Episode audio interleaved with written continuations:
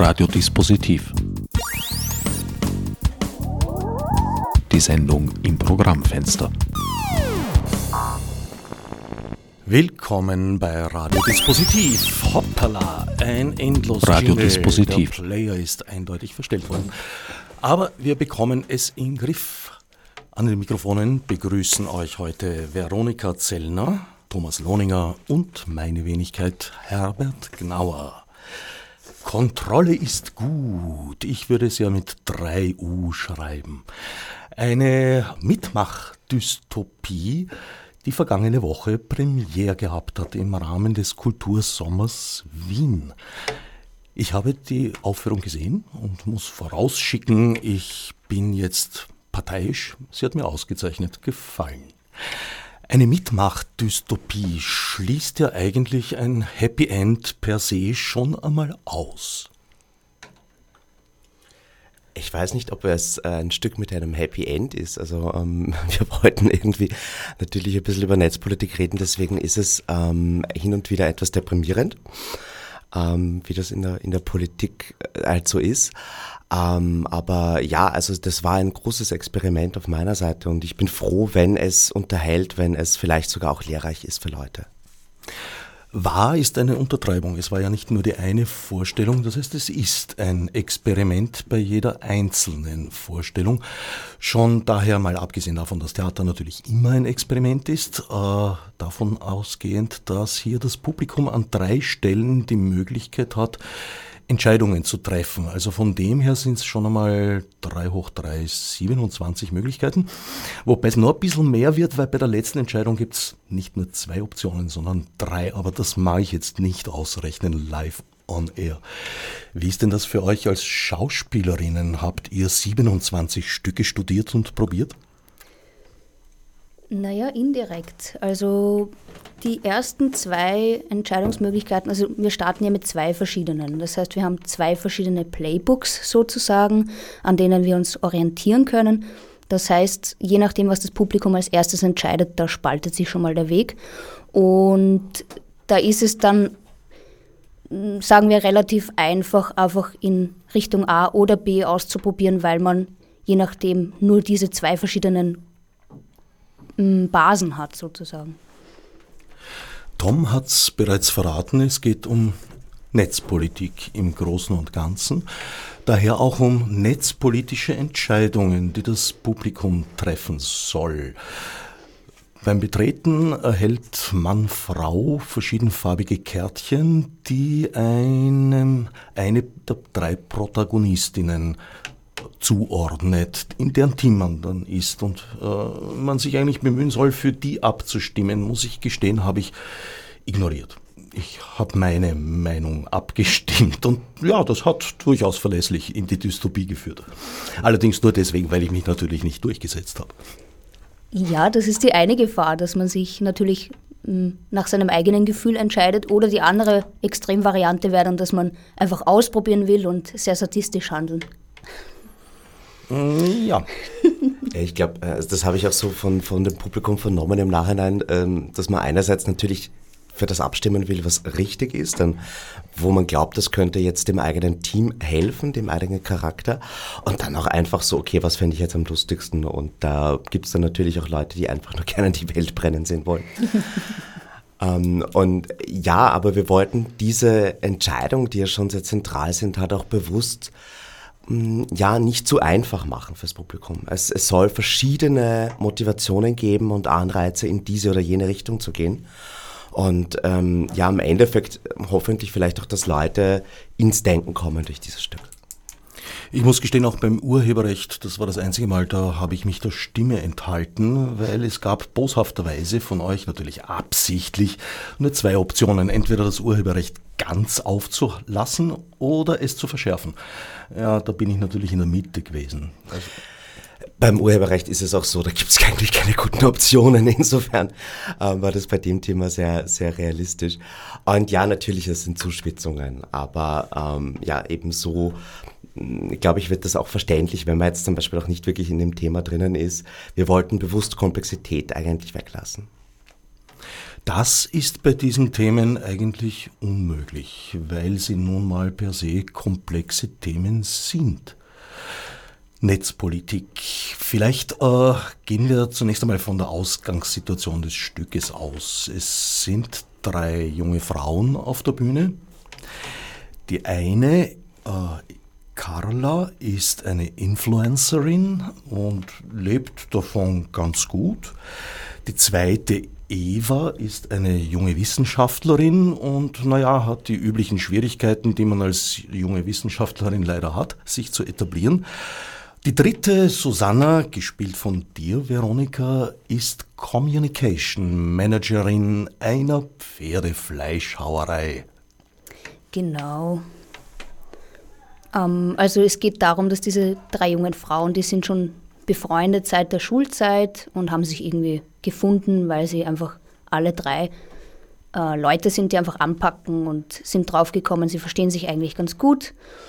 Und ihre Wege trennen sich auch nicht. Also sie finden immer wieder zueinander, haben ähm, durchgehend Kontakt zueinander, obwohl sie drei sehr verschiedene Richtungen haben, was ihre Berufung angeht. Und diese, diese Entscheidungen, die dann das Bürgerforum, also unser Publikum, trifft, die schweißen sie dann auch teilweise enger zusammen oder auf der anderen Seite aber wieder geraten sie oft in Streit darüber, weil wenn das Urheberrecht beispielsweise verschärft ist, dann ist das jetzt nicht für alle drei so prickelnd. Verstehen sich ganz gut, naja, zeitweise herrscht da so die Freundlichkeit der Schlangengrube zwischen den dreien. Das stimmt schon, aber das macht ja oft auch Freundschaften aus, dass man ehrlich und direkt miteinander ist und nicht immer äh, sich verstellen muss, sondern dass man auch ehrlich sagt, du, ich finde das jetzt nicht okay, was du da machst. Wie ist es euch mit der Thematik gegangen? War die euch vorher schon bekannt? Ja, sicher, man redet ja drüber. Äh, aber hat euch das schon interessiert vorher? Habt ihr euch damit beschäftigt, mit netzpolitischen Themen? Also ich kann das jetzt nur für mich beantworten. Mm, ich hatte schon eine große Distanz noch dazu. Also natürlich will man jetzt schauen, dass die Kommunikationskanäle recht sicher sind und solche Sachen. Man kriegt dann halt mit, welchen Messenger man benutzen soll oder ähm, dass man jetzt nicht unbedingt ähm, ein Aktfoto online in einer Cloud speichern soll. Auch das ist zum Beispiel Thema unseres Stückes.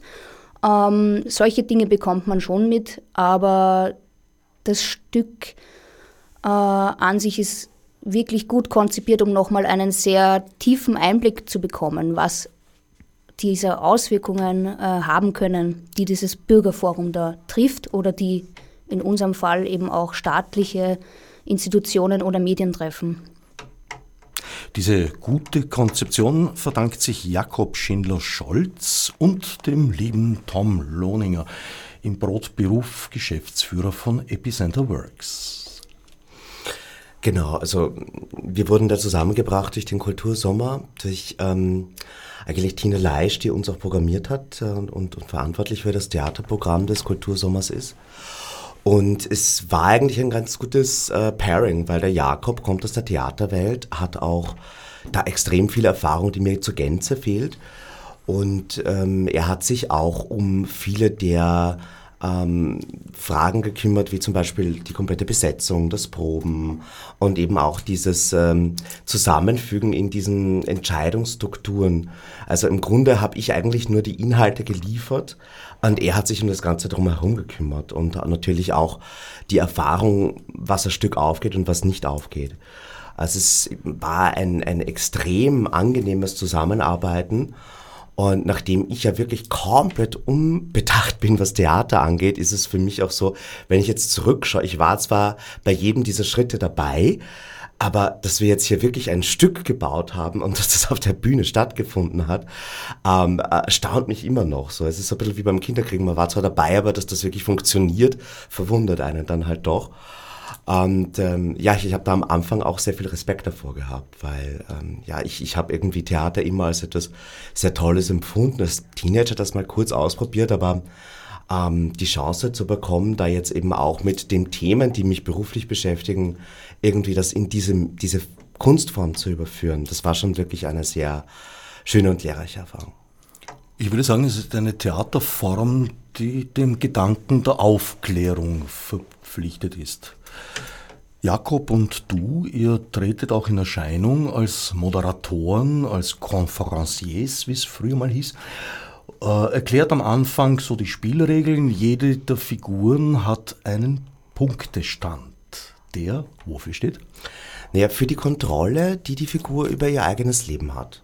Und das, das ähm, klar abgeleitet von dem Titel ist auch so die Metrik, anhand derer die einzelnen Teams im Publikum gewinnen können. Weil es natürlich immer einen Charakter gibt, der besonders ähm, ja äh, viel gerade Möglichkeiten hat, sich auch selber auszugestalten, selbstwirksam zu sein. Das versucht es so ungefähr auszudrücken und das bezieht sich halt durchaus von beruflichen über familiäres und auch ideologisches. Wenn die Welt in eine schlechte Richtung geht, das kann auch passieren, je nachdem, welche Entscheidungen getroffen werden, kann auch das natürlich einen Einfluss auf die Kontrolle haben. Vor allem ist schlechte Richtung ja immer eine Frage des Standortes. Das ist ja eine der Grundaussagen des Stückes. Nach den Abstimmungen ändern sich dann diese Punktestände. Also es ist auch ein bisschen ein Game. Am Schluss gibt es eine Siegerin. Richtig. Also je nachdem, wie entschieden wird, gibt es dann auch gute und schlechte Ausgänge für diese einzelnen drei Individuen. Und Manchmal sitzen dann die anderen ganz tief unten von ihrer Kontrolle. Die gibt es ja dann immer in Prozentanzeige. Und manchmal ist es auch ein sehr knappes Rennen. Also da ist echt nicht so viel um. Wie berechnen sich die Prozentwerte? Ähm, das ist eine hochkomplexe Formel. Ähm, also da haben wir natürlich ganz verschiedene Indikatoren mit reingenommen. Es ist halt einfach ein Prozentwert, der beim Schreiben entstanden ist. Ja. Verstehe. Die Eulersche Zahl in die Gaußsche Glocke geworfen, ordentlich durchgewürfelt und dann geschaut, was das I Ching sozusagen hat. Wie ist das für euch eigentlich? Habt ihr einen Text vorgegeben bekommen? Ja, aber ich habe den Eindruck gehabt, es gibt doch auch einigen äh, Improvisationsspielraum.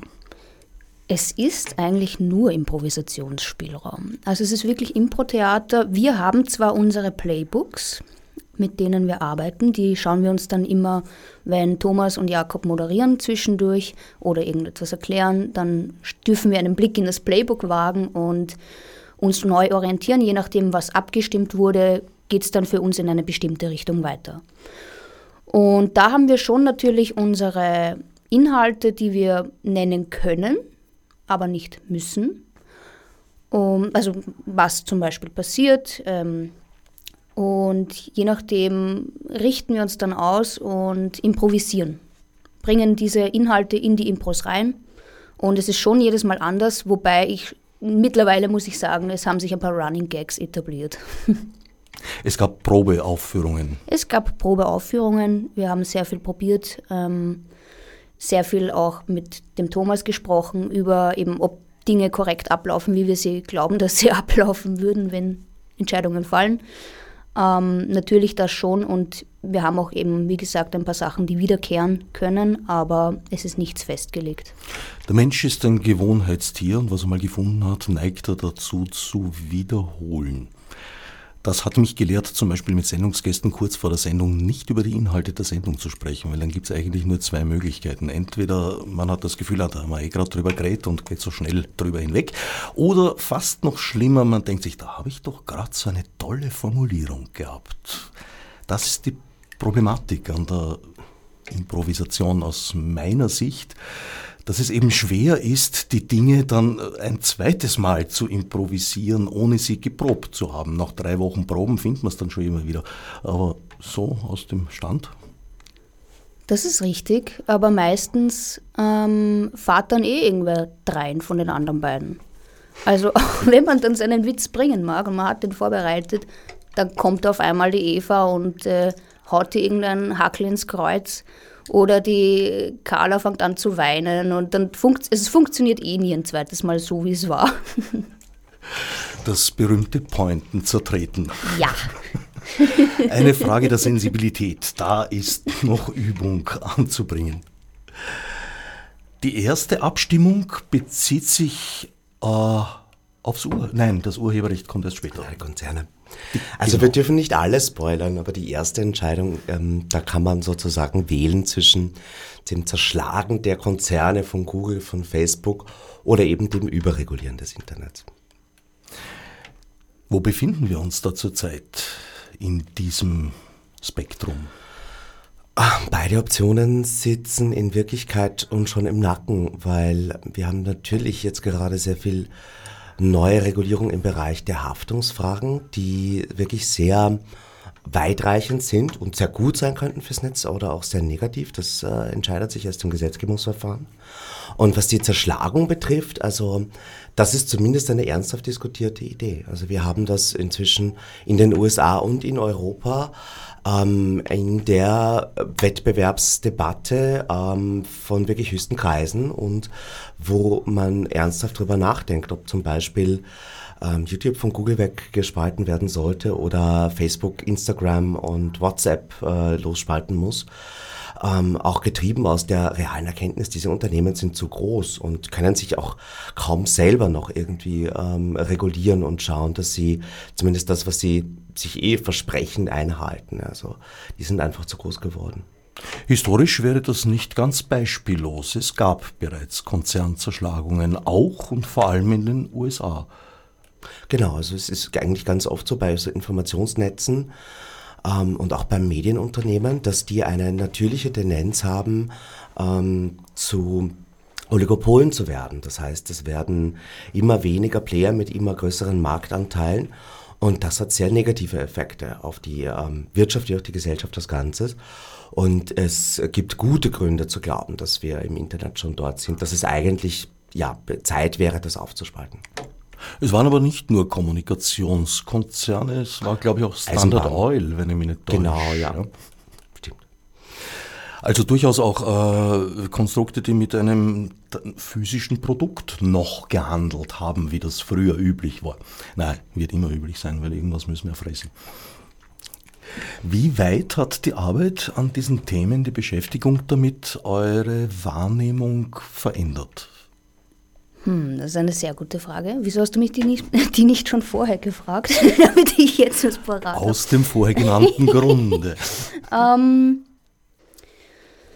ich bin, glaube ich, einfach sehr aufmerksam im Moment, was Medien über Medien schreiben und auch wie viel Zeit ich im Netz überhaupt erst verbringe. Das ist auch immer so eine Sache, wobei ich ja einen gewissen ich, ich, bin für, ich bin teilweise für unser Social Media verantwortlich, deswegen verbringe ich so oder so eine gewisse Zeit im Netz ähm, auf diesen Plattformen. Aber ja, man, man fängt schon mehr an zu reflektieren und ich hoffe, das ist dann auch das, was beim, bei unseren Besucherinnen hängen bleibt, dass sie einfach nachdenken, was für Auswirkungen sein könnten. Die Firma, für die deine Figur arbeitet, ist kein Konzern, möchte aber gerne einer werden. Pferdefleisch, äh, ja, ist jetzt nicht unbedingt ein Mainstream-Produkt unserer Tage, war es schon mal. Das ist eine Zeit her, aber ist es nicht, nicht mehr. Du kämpfst oder deine Figur kämpft noch dazu gegen ihren gerade reaktivierten Vorgänger, der noch im guten altvaterischen Printbereich tätig war. Jetzt ist Krise in Social Media und digitalen Medien überhaupt und insofern verle äh, verlegt sich die Firma eigentlich wieder zurück auf die alten Methoden. Genau, es gibt eine Variante, die gleich zu Anfang A oder B und B wäre dann eben, ähm, dass mein Kollege aus der Pension zurückgeholt wird und wir wieder auf Printmedien setzen. Und die Figur der Susanne, also die ich spiele, äh, hat natürlich viel mit Digital, Digital Content zu tun, äh, hat Publizistik studiert und dementsprechend ist sie halt nicht sehr erfreut, weil sie degradiert wird in ihrer Arbeit. Ähm, es wird wieder auf alte, antiquierte Schienen gesetzt und ja, ist halt nicht leibend für sie, wenn da einfach vor allem ein männlicher Kollege wieder zurückkommt und das Ruder übernimmt und viel Zuspruch dafür bekommt noch dazu. Sie setzt sich aber durch. Sie setzt sich durch, genau. Also es kann ja nicht ewig so weitergehen. Nur um, in ähm. der Version, die ich gesehen habe, oder da, da bin ich jetzt natürlich am Locken zum Spoiler. Ja. auf Spoiler-Eis. Also in der Version, die du gesehen hast, setzt sie sich vor allem durch und in den anderen kann es aber auch nicht so weitergehen. Also das wäre jetzt natürlich, äh, glaube ich, auch zu langweilig, wenn man das ewig weiterspinnt und Macht und Macht verloren wird, sondern es ist immer ein Auf und Ab. Und ob es dann zum Ende hin ein Auf oder Ab ist, das ist verschieden. In deinem Fall war es eher ein Ab für eine der Figuren. Na gut, sie entschwindet in die, sagen wir mal, wohlverdiente Pension, was ja so ungefähr mein Berufswunsch seit dem Kindergarten ist. Wo seht ihr den Unterschied zwischen althergebrachten analogen Marketingtechniken und digitalen? Ich sehe ihn vor allem darin, dass man im analogen Bereich die Wirksamkeit des Marketings eigentlich nur im Umsatz messen konnte, während im digitalen Bereich, äh, sofern man alle Cookies zulässt, äh, festgestellt werden kann, wer wann, wie lange, auf welchem Passus eines Artikels gewesen ist oder welches Bild wie lange angeschaut hat. Ich meine, äh, die zwei Methoden sind ähm, schwer zu vergleichen, weil natürlich die, dieses äh, digitale Marketing viel zielgerichteter ist. Man sagt auch sehr schon personalisiert. In Wirklichkeit könnte man auch sagen, ähm, es ist halt auch sehr datenschutzfeindlich, weil es halt wirklich auf Basis von sehr invasiven Profilen basiert über jeden Besucher einer Webseite und dadurch halt auch eine sehr große Datenfülle notwendig ist, damit man das überhaupt machen kann. Und ähm, diese, da, da, da wollten wir halt auch über die Berufe der Charaktere so einen, ja, ein Beispiel bringen, wie sich eben netzpolitische Fragen auswirken in der Forschung, ähm, bei, bei Menschen, die wirklich über Social Media ihr Geld verdienen wie Influencerinnen und eben auch da so ein klassischer mittelständischer Betrieb, der dann halt irgendwie die Pferdefleischerei wurde. Ähm, das ist halt auch äh, spät nächtens in einer der Sessions, wo wir das Buch geschrieben haben, als Idee gekommen. Und ähm, je nachdem, wie dystopisch es am Ende dann auch wird, wird das auch nochmal sehr lustig. Ja, ich hätte jetzt gute Lust, mir sämtliche Versionen anzusehen. Das wäre eigentlich ein Wunsch von mir. Ihr habt ja schon Erfahrung darin, so eine Produktion in ein, eine Art Videogame dann umzuwandeln. Ja, wir hatten ähm, eben das, das Vorgängerprojekt war Polytopia. Das war auch bisschen eine Vorlage für den Jakob, ähm, wieder etwas Ähnliches auf die Beine zu stellen. In Polytopia ging es um eine politische Partei und um ihre verschiedenen ähm, Zusammensetzungspunkte. Also es gab eine Rolle der Struktur, eine Rolle ähm, des Inhalts und eine Rolle der Macht. Und das konnte das Publikum vorab entscheiden, wie soll die Partei ausschauen. Und je nachdem haben wir dann eben auch Impro-Theater geliefert. Äh, das spielten wir im Ateliertheater in Wien und äh, Ende 2019 und dann Anfang 2020 vor der Pandemie, also wirklich ein paar Tage vor dem ersten Lockdown, nochmal beim 12. Februarplatz im 19. Bezirk in einem Museum. Und wir haben das dann 2020 ähm, in, das on, in eine Online-Version umgewandelt die gibt es nach wie vor auf www.kultonic.at, falls da jemand Interesse hat, um sich das anzuschauen. Und ja, klar, wieso, wieso nicht? Also könnte ich mir schon vorstellen, dass Kontrolle ist gut auch online funktionieren kann. Man müsste es nur ein bisschen umstellen, weil das natürlich immer was anderes ist. Ähm, wenn es nicht live live ist, sondern wenn wir vorab diese Varianten aufnehmen. Allerdings bliebe auch ein äh, quasi unendlicher zeitlicher Rahmen, also auch die Erklärungen, warum was passiert, um die Mechaniken zu erklären, ja, die könnten mehr Raum bekommen auf diesem Weg. Ja, im Moment haben wir wirklich nur eine Stunde für das komplette Stück inklusive der Erklärung. Und ich glaube, dass das überfordernd ist für manche Leute, dass die eigentlich lieber direkt nach dem Stück weiter diskutieren wollen würden. Also eineinhalb Stunden fände ich viel sinnvoller für eine physische Aufführung. Wenn man das wirklich virtualisieren will, dieses Stück, dann muss man sich da tiefergehendere Gedanken machen. Also es sind jetzt schon irgendwie auch Leute rangekommen an uns, die sagen, sie wollen das im Klassenzimmer sehen und so. Aber ich glaube, jetzt machen wir mal irgendwie den Kultursommer fertig und danach kann man sich diese Fragen stellen. Wie viele Aufführungen sind geplant zurzeit? Jetzt gibt es noch drei Also wir spielen nächste Woche am Samstag, 31. jeweils um 18.30 Uhr. Diese Woche Samstag. Diese Woche. Es ist Montag. Richtig. Dankeschön, Thomas. Hier noch. Bei anderen freien Radios ist es bereits Dienstag, Mittwoch oder Freitag, glaube ich. Alles klar. Nein, die Woche hat wieder begonnen. Stimmt. Diese Woche, Samstag, 31. um 18.30 Uhr im Seepark Aspern im 22. Bezirk. Nächste Woche am 5. August in Alt-Erla im 23. Und am 13. August haben wir dann unsere letzte geplante Vorstellung am 12. Februarplatz im 19. Bezirk, jeweils 18.30 Uhr. Wer das also hört bei einem der freien Radios, die diese Sendung dankenswerterweise übernehmen, es bleibt genug Zeit, in den Zug zu steigen, um es sich anzusehen. Und ich würde das durchaus empfehlen. Die Sache mit, dem, mit der Online-Version ist ja eher ein bisschen unsicher. Ich stelle mir das auch sehr aufwendig vor, weil da müsst ihr dann all diese Versionen tatsächlich ausspielen. Ja, ich glaube nicht, dass wir, also die Versionen, die gibt es ja, und das wäre nicht das Problem. Aber das ist eine Frage der Produktion und auch, ähm, ja, wohin man mit dem Ding insgesamt will. Also ähm, ich kann mir gut vorstellen, dass man vielleicht noch auf dem, äh, das eine oder andere Festival mit dem Stück geht. Aber ähm, alles, was darüber hinausgeht, da sind wir einfach, jetzt machen wir mal die vier Vorstellungen fertig, schauen uns auch das Feedback an, was wir dort bekommen. Und daran, glaube ich, entscheidet sich im Team danach erst der Rest. Kultonic, Verein für prickelnde Kunst, hat das Ganze produziert.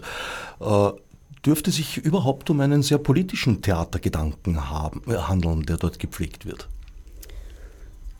Ja, das kann man schon sagen. Also insofern, dass man einfach, also wir wollen zum Nachdenken anregen. Wir wollen, dass die Leute reflektieren. Wir wollen, dass die Besucherinnen nach dem Abend rausgehen und noch etwas zum Nachdenken haben und nicht, dass das einfach abgehandelt wurde wie ein Grimm-Märchen, sondern dass das wirklich was ist, was Neues ist.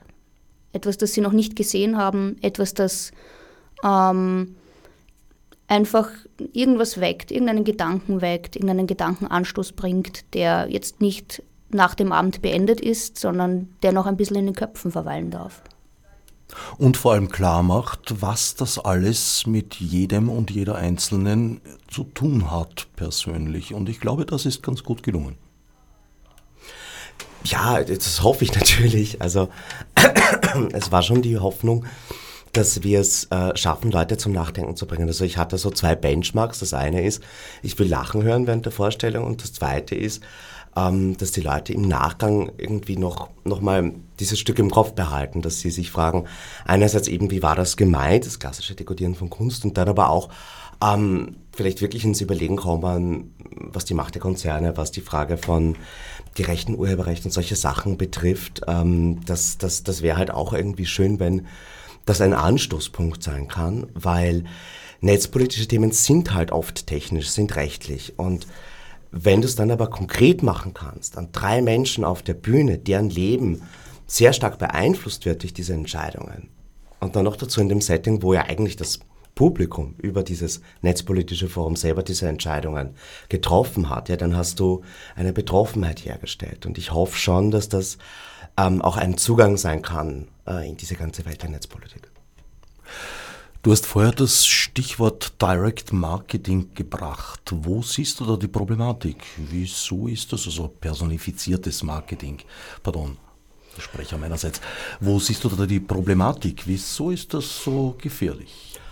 Ähm, auf verschiedenen Ebenen. Das eine ist, damit ich diese Art von mm, personalisierter Werbung überhaupt ausspielen kann, muss ich ja schon darüber Bescheid wissen. Und das ist oft erschreckend, äh, wenn man sich zum Beispiel Instagram anschaut, ähm, was einfach durch die Daten von Facebook dort schon an Informationen über politische Einstellung, sexuelle Orientierung, ähm, teilweise auch psychologische Dinge. Also Facebook kann mit einer anhand von Facebook-Likes äh, kann man mit einer recht hohen Wahrscheinlichkeit aussagen, ob äh, man ein Scheidungskind ist oder nicht. Also auch äh, der psychologische Zustand eines Menschen kann sehr gut vermessen werden durch diese Werkzeuge. Und all diese Informationen stehen dann eben Werbetreibenden zur Verfügung. Und dieses direkte Zielen auf einzelne Menschen und auch Menschengruppen, die vielleicht gerade in einem vulnerablen Status sind, ähm, das halte ich für bedenklich. Und dann glaube ich auch, dass es nicht nur für die, für die Menschen und ihren Datenschutz und ihr, ihr Recht irgendwie nicht manipuliert zu werden schlecht ist. Es ist auch schlecht für die Medien, die diese Werbeflächen vermieten. Früher hat es einen Unterschied gemacht, ob eine Werbung auf einer Wiener Zeitung ähm, gebracht wurde oder auf irgendeiner Postwurfsendung. Heutzutage über diese Online äh, gezielte Werbung ist es scheißegal, ob diese Werbung auf einmal ähm, beim Standard ist oder auf einer ukrainischen Trollfarm weil es nicht mehr der Kontext ist, der verkauft wird, sondern es ist eigentlich die Aufmerksamkeit des Users, der auf diese Seite geht, egal was diese Seite ist. Und das würde eigentlich auch, wenn die Medien da ehrlich drüber nachdenken, ihrem eigenen ökonomischen Interesse zuwiderlaufen. Also es gibt viele Probleme damit und deswegen wird auch gerade dieses Thema ähm, personalisierte Werbung in der E-Privacy-Verordnung verhandelt auf EU-Ebene. Also wir sehen hoffentlich in den nächsten Monaten dazu auch noch neue Gesetzgebung. Ähm, und das wird dann eben auch das Problem mit den Cookie-Bannern hoffentlich lösen. Ähm, aber wie bei allem im Datenschutz, es ist das eine, die schönen Gesetze zu machen und das andere dann auch von den Datenschutzbehörden Recht zu bekommen und vor allem eben in Irland äh, die dortige Behörde dazu kriegen, dass das auch gegenüber Facebook dann durchgesetzt wird. Die Rechtsdurchsetzung ist ein, ja, in vielerlei Hinsicht ein großes Problem. Ich sehe noch eine weitere Schwierigkeit, und zwar, dass sich dieses berühmte ideologische Diktum, der Markt bestimmt sich durch die Nachfrage und durch direkte Konkurrenz ad absurdum führt, wenn ich den Markt sozusagen auf die Einzelperson herunterbreche. Wenn derjenige, der äh, in einem bestimmten Stadtteil an einem Macintosh-Computer sitzt, einen anderen Preis für ein Produkt bekommt als einer, der auf einem Windows-Rechner in einem nicht ganz so schicken Stadtteil sitzt, naja, dann habe ich äh, keinen direkten Wettbewerb mehr, weil die erfahren ja auch nicht voneinander. Das heißt, Preisvergleich ist dann nicht mehr möglich und das erhöht natürlich die Asymmetrie. Ja, ich meine, in die Richtung äh, kann man sehr, sehr weit gehen, weil ich würde das sogar auf der Preisebene, da ist es schon störend. Auf der Demokratieebene ist es wirklich fatal, wenn wir auch nicht einmal mehr dieselben Fakten in unserem Facebook-Newsfeed angezeigt bekommen, wie sollen wir dann irgendwie zu einer gemeinsamen Wahlentscheidung kommen in einer Demokratie? Aber genau deswegen haben wir derartige Komplexitätslevels aus dem Stück ein bisschen rausgehalten. Ähm, und im Gegenteil sozusagen die drei Freundinnen, die sich seit der Schule kennen, ähm, weil, weil wir halt gerade auch dieses Auseinanderdriften in der Gesellschaft da jetzt mal irgendwie noch außen vor lassen wollten beim Stück. Hast du dein Konsumverhalten geändert im Lauf des Stückes? Nein, das habe ich schon vorher gemacht. Nein, ich bin schon seit, seit ein paar Jahren eher auf einer Schiene, wo ich eher reflektiere, brauche ich das wirklich? Ist es das wert? Kann ich das von wem anderen ausborgen? Also das ist so mein persönlicher Zugang. Und warst auch schon immer vorsichtig im Preisgeben deiner persönlichen Daten? Nein, das war ich nicht immer. Also als ähm, Jugendliche war ich da sicher nicht so vorsichtig. Da war halt gerade so eine mm, Facebook-Welle, nenne ich es jetzt mal. Das war sehr im Trend, sehr im Kommen. Man hat sich einfach schnell über Facebook vernetzt, man hat über Facebook Spiele gespielt, man hat über Facebook irgendwelche Persönlichkeitstests gemacht. Also das ist natürlich gefundenes Fressen für Facebook. Jetzt hast du dich natürlich mit deiner Generation geoutet, weil so hm. viel ich mitbekomme, ist Facebook bei den ganz Jungen ja gar nicht mehr, mehr so in. Das ist da schon das verstaubte Ding, das die Eltern immer verwenden. Ja, ich glaube, das ist jetzt eher TikTok und Instagram geworden, was Facebook früher war. Wobei man sagen muss, das gehört ja eh alles zu. Also TikTok nicht, aber Instagram gehört eh zu Facebook. Deswegen ist es einfach verlagert, das Problem, und äh, nicht aufgelöst. Wo seht ihr die Unterschiede zwischen diesen Social-Media-Kanälen? Ich meine, der offensichtliche Unterschied ist natürlich, dass Facebook ein viel generischeres Produkt ist und, und multimedialer, wohingegen Instagram äh, eher audiovisuell ist. Und äh, TikTok funktioniert auch nochmal ganz anders als die anderen, weil die eben nicht das Follower-Modell haben. Also zumindest ist dort das, was ich sehe, nicht dadurch definiert, welchen Account ich folge, sondern die vermessen einen so gut schon allein darüber, wie schnell man scrollt und wo man blicken bleibt und welches Video man sich vielleicht zweimal anschaut, äh, dass da innerhalb kürzester Zeit eigentlich äh, der Dienst weiß, mit wem man es zu tun hat und was man einem zeigen muss, um das eine Ziel zu erreichen, das alle diese Dienste wieder gemeinsam haben. Ähm, nämlich unsere Aufmerksamkeit möglichst lange dort zu binden, weil je länger meine Augen dort sind, umso mehr Werbung kann man mir zeigen. Das haben sie alle gemein. Das heißt, dort bin ich gar nicht mehr in der Lage, mir meine eigene Blase bilden zu können, sondern ich bekomme sie übergestülpt. Ja, aber bei sich selten Leute beschweren. Also meistens ist es so, dass TikTok erschreckend gut ist ähm, in der Vermessung dieser Dinge. Und ähm, die chinesische äh, Firma, die TikTok gehört, ByteDance, ähm, dürfte da wirklich auch einen, einen sehr ähm, guten Hack geleistet haben mit die, diesem Algorithmus. Ja. Naja gut, dass es keine Beschwerden gibt, hat wenig zu sagen. Auch die Teilnehmer im Höhlengleichnis, über die wurden auch keine gröberen Beschwerden überliefert bislang. Aber vielleicht finden die Archäologen ja hier noch etwas. Ein weiteres Thema ist natürlich das uns seit mehr als zehn Jahren umtreibende Urheberrecht, das mit der Immaterialisierung sehr vieler Güter oder sagen wir mal mit der Änderung des Verhältnisses zwischen materiellen und immateriellen Gütern zum Vorteil der letzteren äh, sich sehr geändert hat in allen Ansprüchen. Wir haben halt ein Urheberrecht, das ja auf physischen Gütern auf baut und nicht geeignet ist, äh, digitale geistige Güter Hand zu haben. Da gab es eine Urheberrechtsnovelle, nein, umgekehrt eine Reform eigentlich auf EU-Ebene. Wie weit ist die denn schon umgesetzt jetzt in den einzelnen Mitgliedstaaten? Also die, die, die legendäre EU-Urheberrechtsrichtlinie, die man vielleicht kennt von der Diskussion rund um Uploadfilter und Artikel 13, ähm, die ist in den wenigsten Ländern bisher umgesetzt. Also es ist nur in Frankreich, Niederlanden und Deutschland meines Wissens nach das Gesetz schon wirklich verabschiedet. In anderen Ländern ist man da noch in einer Wartehaltung, ähm, weil einerseits eben die EU-Kommission ihre Guidelines zur Umsetzung der Richtlinie nicht rechtzeitig hat veröffentlichen können, also wollte, weil die sind, ähm, da, da gab es politische Einflussnahme aus Frankreich. Und es gibt ein EuGH-Verfahren. Äh, der polnische Staat hat gegen die ähm, EU-Richtlinie geklagt und ist dort gerade vor dem Europäischen Gerichtshof und die ähm, ähm, das Gutachten des Generalanwaltes des EuGHs geht eigentlich auch in eine gute Richtung aus unserer Sicht und wird hoffentlich in dem nächsten halben Jahr, Jahr dann auch zu einem Urteil führen. Österreich ist hier auch noch säumig. Wir haben die Deadline zur Umsetzung dieser Richtlinie verpasst und hoffen, dass das ähm, neue, moderne Urheberrecht dann irgendwann später kommt. Man muss auch sagen, diese, diese EU-Richtlinie ist auch eine vergebene Chance, das Urheberrecht irgendwie internettauglich zu machen. Also im Gegenteil zu einem Angleichen der Lebensrealität an das, was erlaubt ist, ist eigentlich noch mehr verboten worden und das alles noch mit äh, ziemlich drakonischen Maßnahmen wie Uploadfiltern, die man eigentlich nur aus China kennt. Ähm, und deswegen, ja, wir haben beim Theaterstück das Thema Urheberrecht auch bewusst reingenommen, weil es eben so strittig ist und dann aber auch eben zwei Optionen, die beide imperfekt sind, weil so ist das halt leider bei diesem Thema. Ich denke, dieses Thema wird uns auch durchaus noch eine Zeit beschäftigen.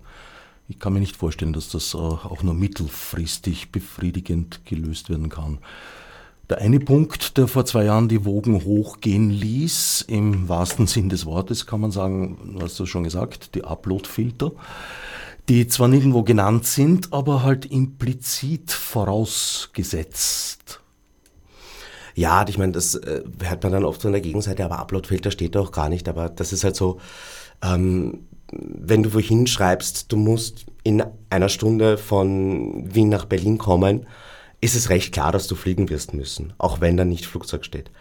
Also, ähm, und, und wenn man sagt, die Plattform muss irgendwie alle Inhalte vorher prüfen und das sind Millionen Inhalte pro Sekunde, ja, dann wird es einen Filter brauchen dafür.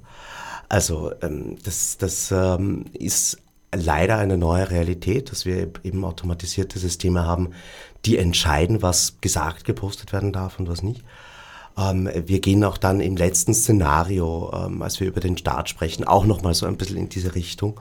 Also ja, und äh, es gibt aber auch eine lustigerweise eine Anwendung von Uploadfilter, die wir drinnen haben, ähm, die man gut finden kann, nämlich äh, so unliebsame Pornobilder von einem selbst wieder aus dem Netz rauszubekommen, haben wir auch sozusagen mit reingenommen, weil es ist auch ganz wichtig zu sagen, natürlich, das Stück hat irgendwie den Zugang zu netzpolitischen Themen, ähm, den, den man vielleicht aus dem äh, Aktivismus kennt, aber es hat nicht überall die Haltung oder die Position, die man aus dem Aktivismus kennt. Es versucht schon mehrdeutiger zu sein, weil ich finde, das ist auch das Schöne bei, bei Kunst, ja, wenn ich Aktivist bin, dann muss ich es einfach machen. Dann muss ich eine klare Haltung beziehen. Wenn ich Kunst mache, dann kann ich es kompliziert machen und ein bisschen auch das Denken den Leuten überlassen.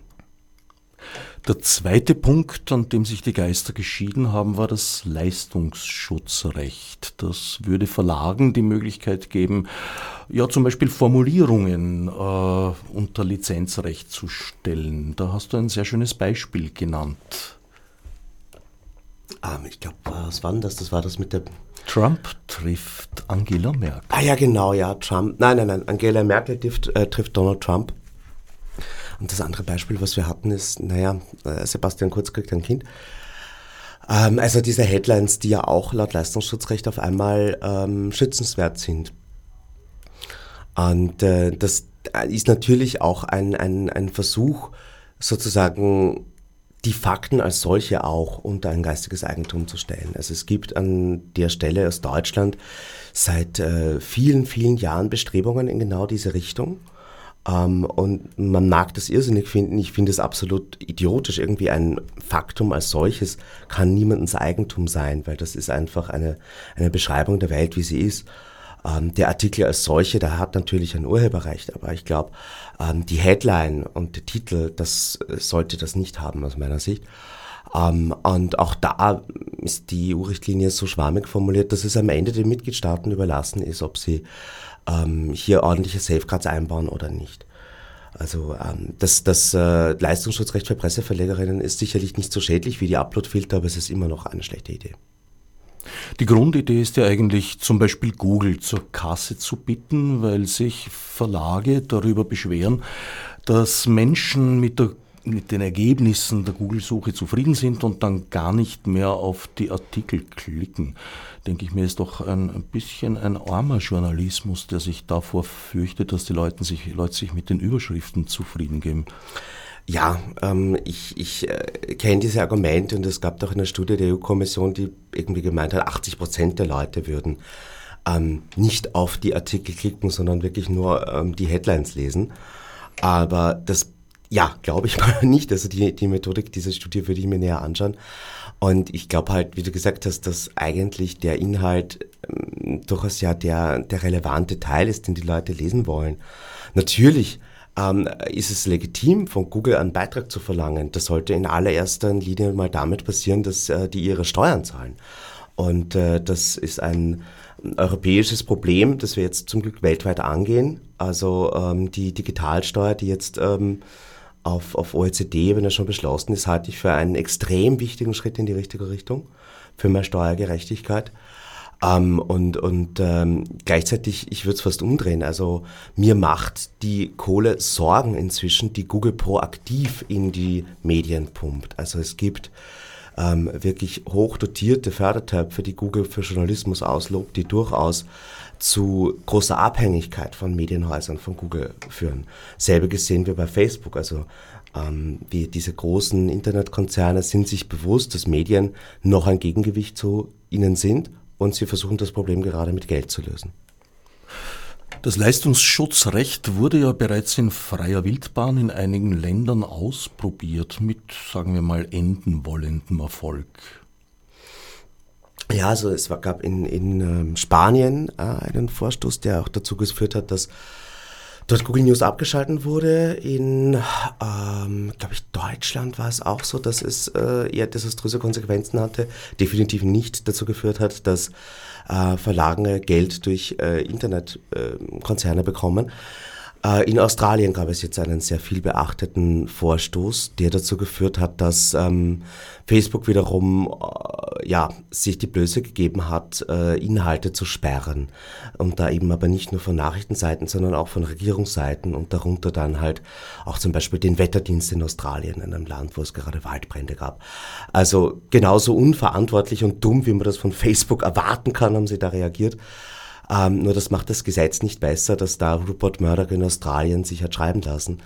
Also am Ende des Tages muss man halt einfach gucken, wie man ähm, diesen Interessensausgleich hinbekommt. Und wie gesagt, wenn es darum geht, das Verlinken teuer zu machen, dann macht man halt das Internet kaputt. Und wenn es uns eigentlich nur darum geht, dass Google was zahlen soll, dann machen wir doch bitte einfach eine Steuer dafür. Am besten gleich eine auf Online-Werbung.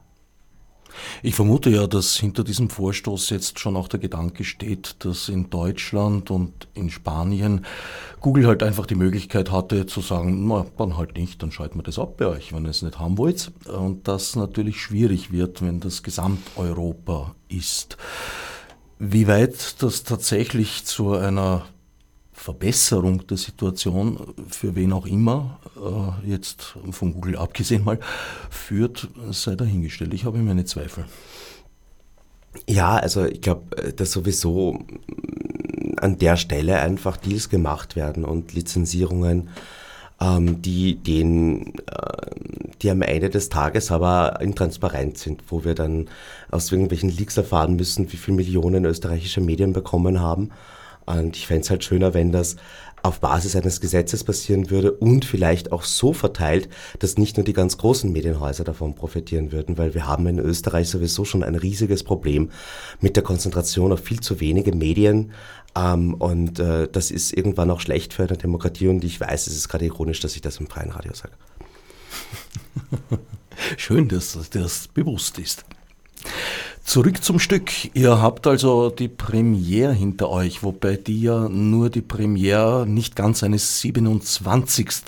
aller Möglichkeiten war. Wie habt ihr das erlebt? Ist das aufgegangen aus eurer Sicht? Ja, das Feedback war sehr gut gefühlsmäßig ist es ja auch aufgegangen. Also es hat ganz gut funktioniert, dass äh, die Zuordnungen zu den einzelnen Figuren hat noch nicht ganz so funktioniert, wie wir uns das vorgestellt haben. Wie du selber gesagt hast, hast du ja nach deinem eigenen Ermessen entschieden, anstatt für die Figur zu wählen.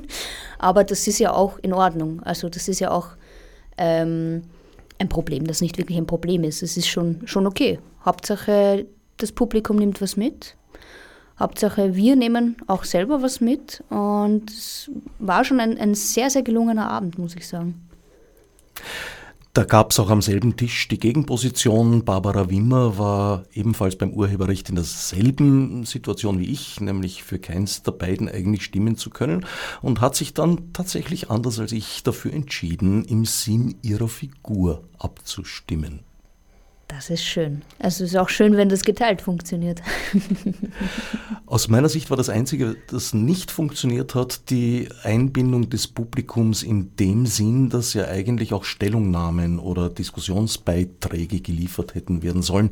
Corona bedingt nicht über Mikrofon, weil das darf man zurzeit nicht durchreichen sondern über Telefon. Und da war die Schranke dann doch vielleicht etwas zu groß. Vielleicht setzt ihr da einen Agent Provocateur, männlichen oder weiblichen oder wessen Geschlecht es auch immer, ins Publikum, um mal zu zeigen, wie das gehen könnte. Ja, ich finde es wichtig, dass dieser Kanal offen ist. Ähm, natürlich erblickt es den einzelnen Leuten, ob sie da anrufen wollen oder nicht.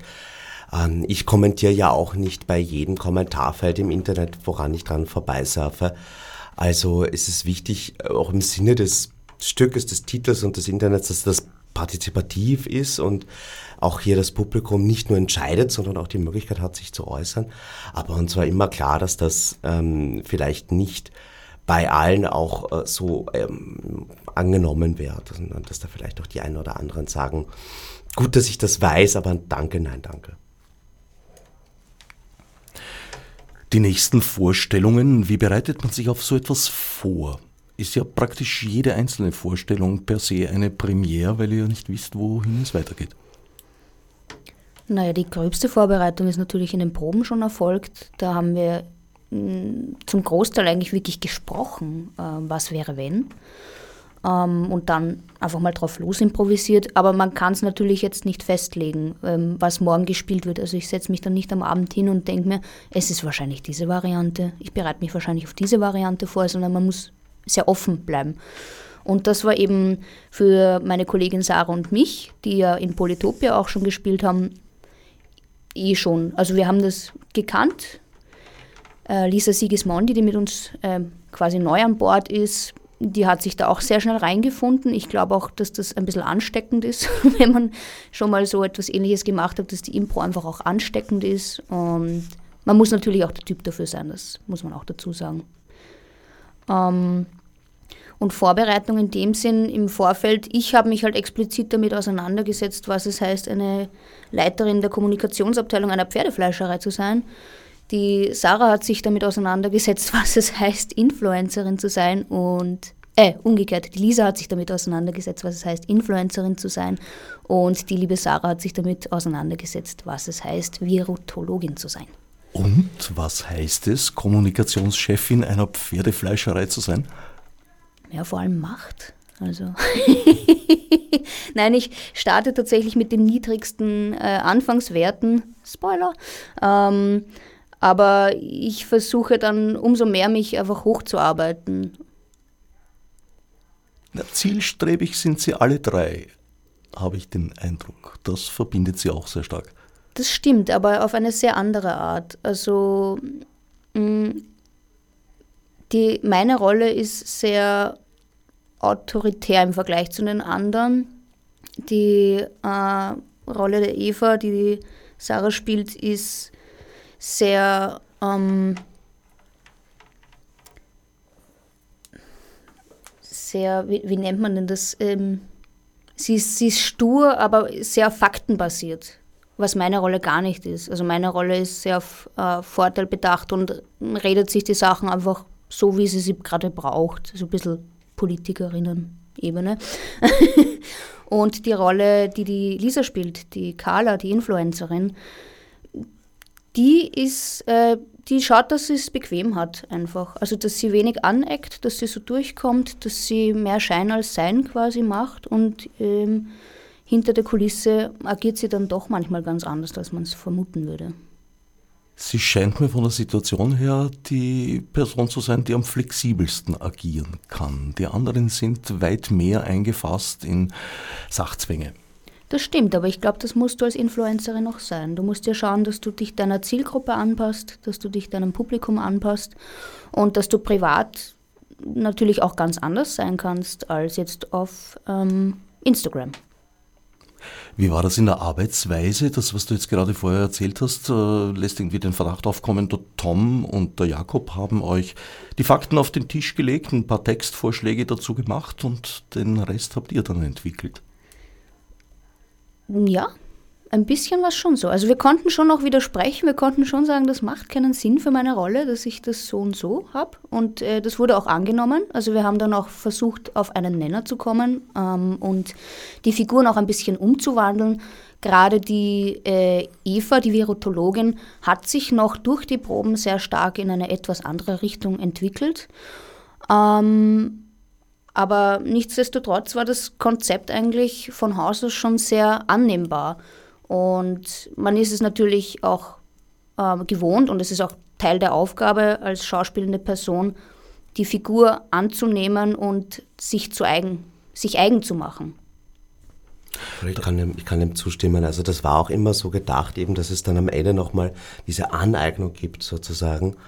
Ähm, und und äh, in der, vor dem Hintergrund ist es eigentlich auch Co-Creation, weil natürlich ähm, die, die Rolle muss dann auch aufgehen für die Person, die sie spielt und deswegen war uns immer klar, dass es da nicht ein, ein fixfertiges Skriptum gibt, sondern dass da am Ende auch nochmal ein ganz ein wichtiger Prozess kommt.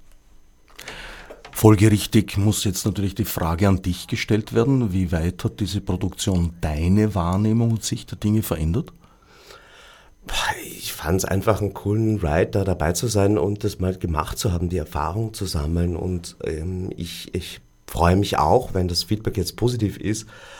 Und ähm, ja, schau jetzt einfach mal irgendwie, was ich da für Lehren draus ziehen kann. Weitere äh, größere Konsequenzen und so habe ich da eigentlich noch nicht wirklich draus gezogen. Es war einfach wirklich, was das natürlich jetzt auch in der Pandemie entstanden ist, wo man die Zeit hatte. Und ähm, ich war einfach sehr froh, dass ich gefragt wurde.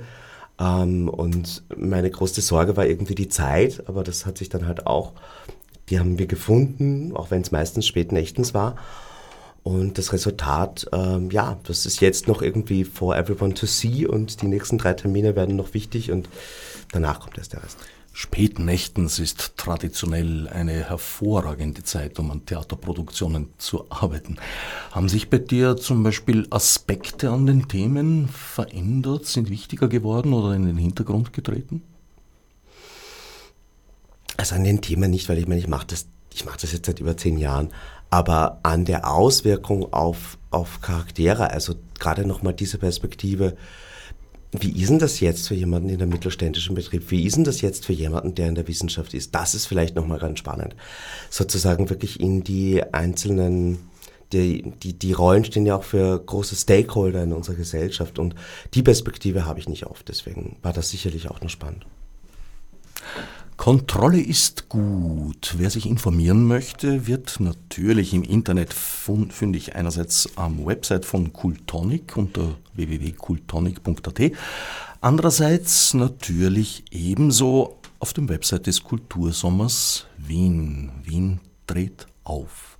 Aber du hast vorhin so schön die kommenden Vorstellungstermine gesagt. Vielleicht kannst du es nochmal machen am Ende der Sendung. Eine ja, Minute haben wir noch. Sehr gerne. Am 13. Na, 31. Moment, am 31. Danke, Zahlenverdreht. So, am 31. August im Seepark Aspern, 22. Bezirk, 18.30 Uhr jeweils. Am 5. August in Alt-Erla im 23. und am 13. August im 19. Im, am 12. Februar Platz. Karl-Marx-Hofer. Wollte ich auch gerade sagen. Genau. Ich danke Veronika Zellner und Tom Lohninger für den Besuch im Studio und allen anderen fürs Zuhören.